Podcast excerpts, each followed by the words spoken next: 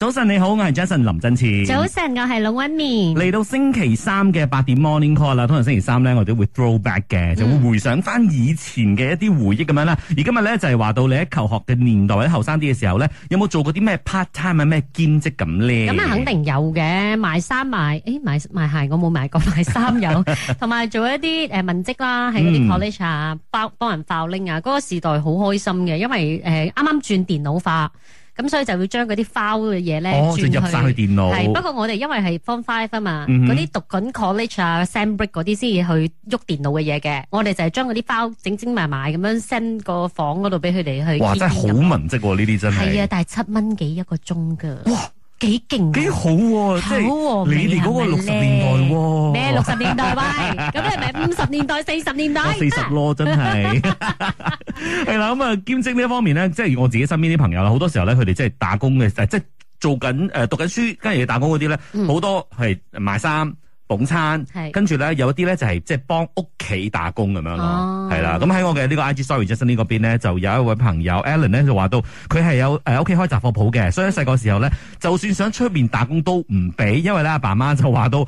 既然有時間嘅話，最唔幫屋企嘅呢個雜貨鋪啊咁樣嘅，咁啊哦雖然咧就誒、呃都係有出翻些少人工俾佢啦，但係咧佢後來先發覺到佢嘅人工啦係比佢其他嘅同事，即係其實佢嘅員工咁樣啦係少嘅。梗係啦，喂，你食屋企嘅、住屋企嘅，你想點啊？喂， 阿媽阿爸冇同你收翻嗰啲養大你嘅錢就好啦，喂，係啊，所以咧，即係打屋企工嘅話咧，其實都有佢嘅好處，同埋可能佢有少少嘅一啲誒短處咁樣啦。你要諗長遠啲，嗯以後呢個就係你嘅生意咗。係啦，成盤生意都係你自己噶嘛。咪就係啊，雞碎咁多，唔好 計佢。 係啦，幫屋企打工仲有啲乜嘢好處或者係短處咧？聽聽 Mon 婆婆點講啊？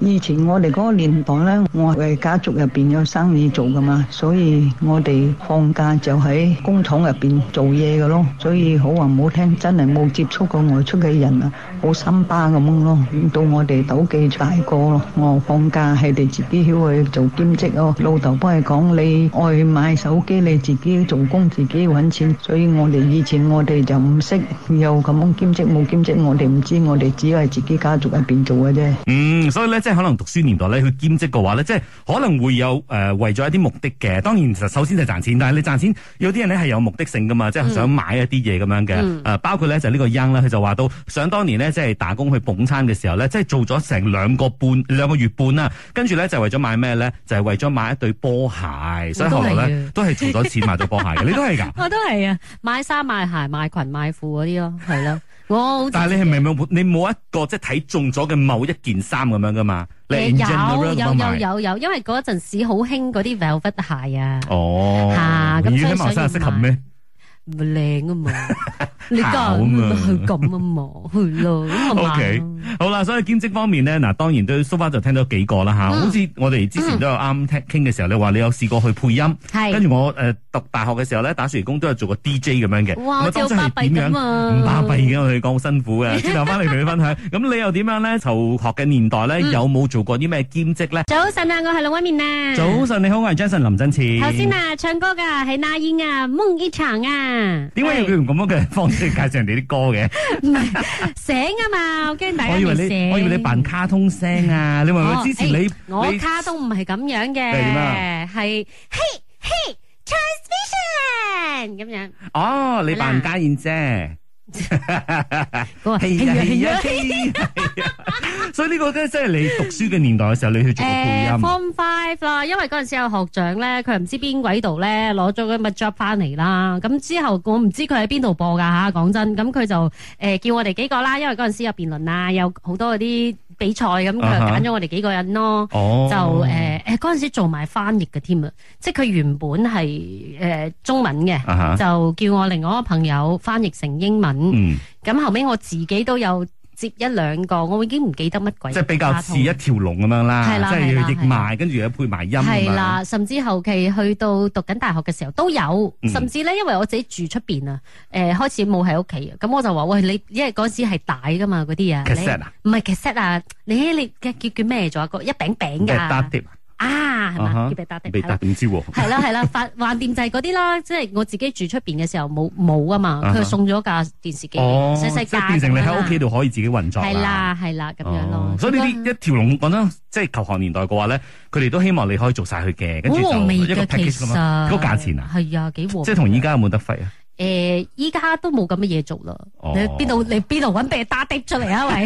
唔係嘛，配音啊嘛。我以前都試過做誒呢一個暑期工嘅，嗰陣時讀大學嘅時候咧，係經過 Chinatown，跟住咧就係見到有個街招。就話揾 DJ 喎，即會係佢哋嘅喎，即係嗰個係喺澳洲啊嘛，哦嗯所以佢哋當地嘅中文電台揾 DJ，嗯我就膽粗粗咁樣就入去試咯，嗯跟住冇經驗噶嘛，入去試，跟住個老細喺度喎，香港人嚟嘅，佢就話哦咁啊試音啊，上樓上 studio 啦，嗯就就咁講咗幾個 talk set 咧，錄咗幾個，跟住話 OK 得噶啦，就係你啦。 你諗哇嗯過你想叫咩名咁樣？嗰陣時都好傻噶，覺得咧 DJ 一定唔可以用真名嘅，就哦一定要係一個藝名嘅。但係即刻就即係請咗你啊嘛，你諗唔到，嗯未諗到嗯，跟住佢誒誒叫我叫我 JJ 啦，係 咪？因為 Oh 我 my Jensen， God！所以嗰陣 時我喺個電台度咧，我嘅嗰個名咧 DJ 名係叫 JJ 嘅。領尖姐好彩嗰陣時未出 道，未出世，冇得講笑啫啦，我信梗係㗎，出我咗世啦。我但係嗰陣時我講點解佢係一條龍服務咧，嗯即係佢其實做 DJ 咧係冇錢嘅，佢就話啲錢邊度嚟咧？你要錄廣告，錄廣告就有錢哦，跟住咧廣告邊度嚟咧？係咯，你要去揾廣告，哇！所以咪一條龍咯。所以嗰陣時咧，其實嗰陣時有好多唔香係啊，港我覺得嘅你，直頭係俾人困啊！唔係問題係好多嘅嗰陣時嘅其他嗰啲 part time DJ 咧，都係去玩玩下嘅。咁咁佢哋就係都係讀緊大學咁樣，就哦有時間咪去玩咯。好多香港啲人人咁樣剝削啦。但係咧，佢哋係冇揾工嘅喎，但係我真係去揾嘅喎，我真係打開嗰陣時嘅嗰個 What Yellow Pages 啊，哦嗯就去 call 咯 Oh，call my call 佢哋咯 God，，陣前你真係嗰個年代嘅人啊，真 OK？係啊，然後真係會招到廣告啊，仲要出到去遠遠咁樣，佢哋嗯傾傾生意簽約 Oh 㗎， my 跟住先抽佣啊㗎 God，。你又俾咗一個好 bad 嘅 idea 我哋嘅老細啦，依家原來呢個操作自哦係己得招㗎。廣告係 嘛？好啦，呢時候聽聽張偉佢又點樣咧？做嗰啲咩兼職咧？在中学的时候呢，很喜欢就是假期的时候去到吉隆坡帮舅舅打工。其实是因为想要去吉隆坡玩，因为我们住小地方嘛，所以只有假期才会遇到舅舅他们，然后就会趁那个机会去他们的店帮忙。然后呢，也就是顺便去走走哦。在学校念书跟在念大学的时候，也是有去做 part time 的周末那种工作啊，然后帮忙做讲解一些东西的话，呃，都有做过。这些都是支撑我们能去吃喝玩乐的这个钱。嗯，的而且確，好多時候咧，真係為咗哦，我希望可以接落嚟嘅一啲享享受啊、嗯享樂啊，嗯我就去打呢個暑期工。有啲咧就係話，人哋都去誒有時間嘛，打下工又可以玩下，識幾下羨新慕朋呢友啲咁人㗎樣。我，我做工就係為咗錢嘅啫，目標唯一個目明確的係啦，非常之明確咪嘅。就係咯。咁唔知你又點樣咧？即係讀書嘅年代有冇做過啲咩兼職啊？早晨你好，我係 Jason 林振前。早晨啊，我係老威面。咁你讀書嘅年代咧，又遇見咗點樣嘅兼職，有啲咩難忘嘅經驗咧？咁我哋睇一睇誒、呃 Maggie 啦，Maggie 話幾十年前咧，去年尾假期咧有七個星期嘅，第一份 part time 嘅工作咧就係十二歲幫佢阿姨做裁縫，誒、呃專縫嗰啲衣誒衫邊啊、嗯袖邊啊、領邊咁樣啦，誒咁啊跟住咧一件就五十 cent，咁啊第一份人工咧就係六十 ringgit 㗎，哇印象好深刻啊係嚇！喎，仲有我呢度咧喺 Melody 嘅 Facebook 啦，都有人咧講翻以前嗰啲情史出嚟啊！明明係求職噶嘛講，啊 佢話佢以前十五歲半工讀喺一個布都布拉扎個精品店，嗰陣時有一個富家公子獨生子哦送咗九百九十九朵玫瑰花俾佢，咁似我阿媽講嘅嘢嘅，跟住 咧。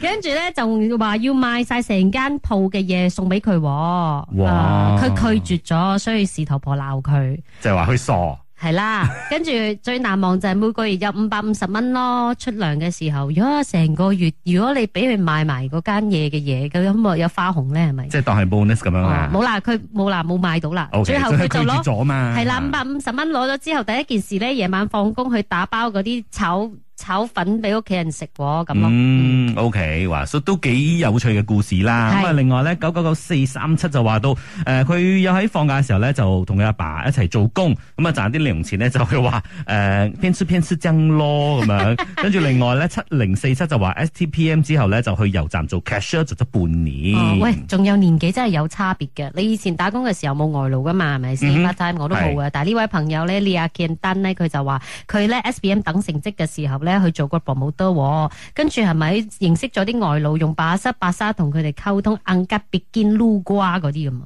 嗯，你但係佢講九四年年尾去做，九四年年尾已經咁多外勞噶啦我嘛唔。知喎，唔記得啦，嗯太九四遠久啦。九四我仲小學喎，誒，哎九四係差唔多成卅年前咗咧，誒係啊，有冇咧？應該㗎有啦，都係有噶啦，應該有嘅咁。啊，唔小心講我自己幾歲咗啊。好啦，聽埋線上嘅 Sandy 咧，又做咗啲咩工咧？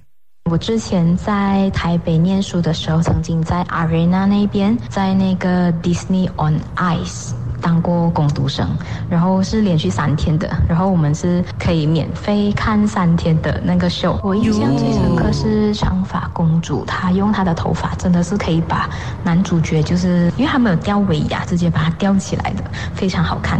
然后还有 Cinderella，一面在转圈的时候，真的是她的服装从比较旋转女佣的衣服换成非常漂亮的那晚装，这样看现场哦，非常精彩。哇，你係記得咁清楚嘅話咧，係非常之難忘嘅一個係咯回憶啦。你睇我哋而家仲有宣傳宣傳咁啊！我諗以後咧，十年之後再開呢個話題咧，啲人嘅 part time 係咩咧？我那時做 YouTuber 咯，哇，part time YouTube 啊，係我啦就那個時候我做 AI 嘅東西咯。啊，要完全不一樣哦不一了樣啊！啊唔！知你又點樣咧？讀書年代做過啲咩兼職咧？今日嘅八點 Morning Call 啦，講講咧讀書年代嘅時候咧，你又做過啲乜嘢誒兼職咁樣咧？咁啊，七一六三就話到佢出世喺呢個六十年代啦，所以咧誒、呃家庭就唔係好富裕啦。咁啊，放假咧就會跟住媽媽嘅朋友去誒、呃一間公司度去洗電話，咁啊半日咧翻屋企就會同媽媽就去做家庭工。佢話不過咧。